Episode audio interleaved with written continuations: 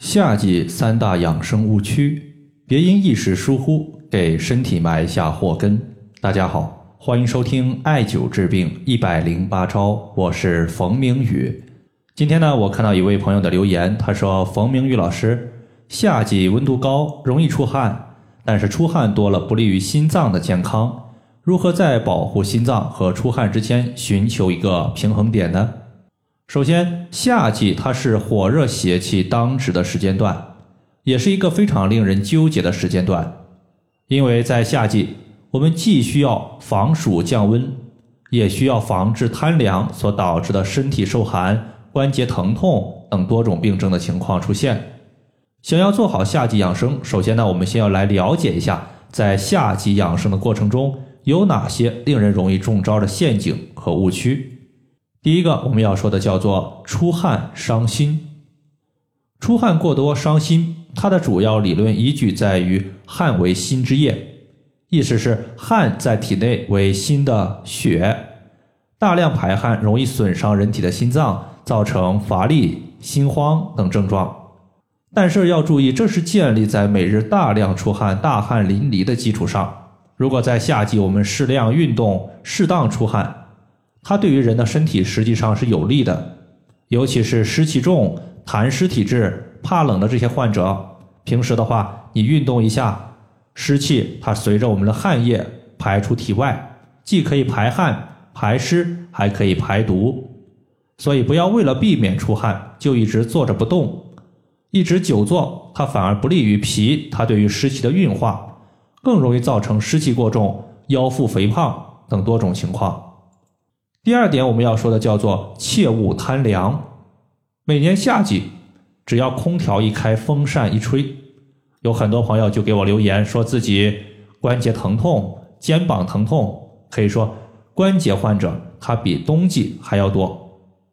我希望大家在吹空调的时候，要重点保护好我们的肩膀、后腰、肚脐、膝盖以及脚踝，尤其是女性，肚脐一定要保护好。尽量的话，避免穿着肚脐装吹空调。女性的体质，它本身就要偏寒居多，而肚脐中医称之为神阙穴。神阙穴的阙，它指的是宫殿的意思。那么神指的是元神，连起来就是元神出入和居住的地方。可以想象，它的地位是极其显贵的，并且神阙穴它也是我们心肾交通的门户。失眠的患者，他有一个病症类型叫做心肾不交。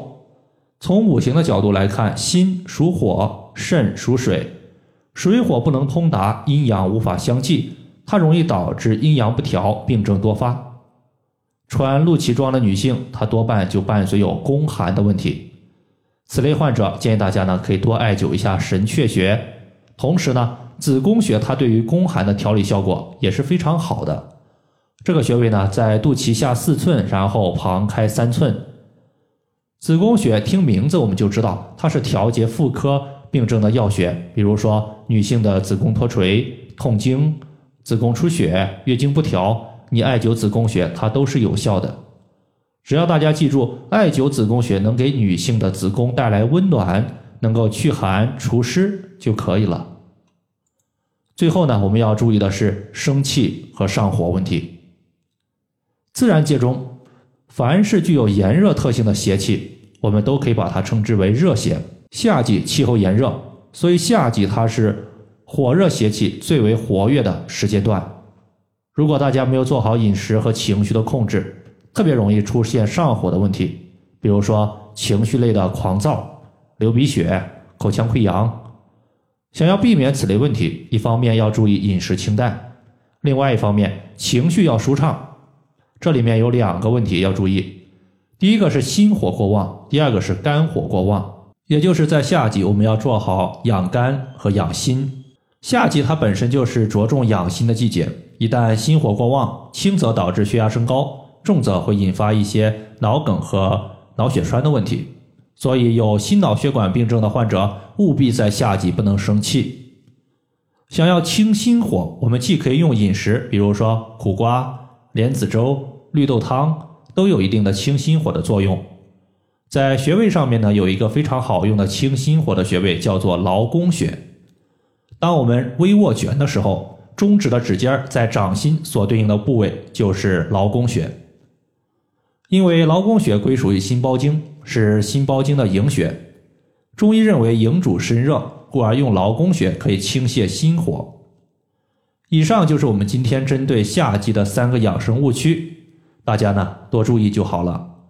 如果大家还有所不明白的，可以关注我的公众账号“冯明宇艾灸”，姓冯的冯，名字的名，下雨的雨。感谢大家的收听，我们下期节目再见。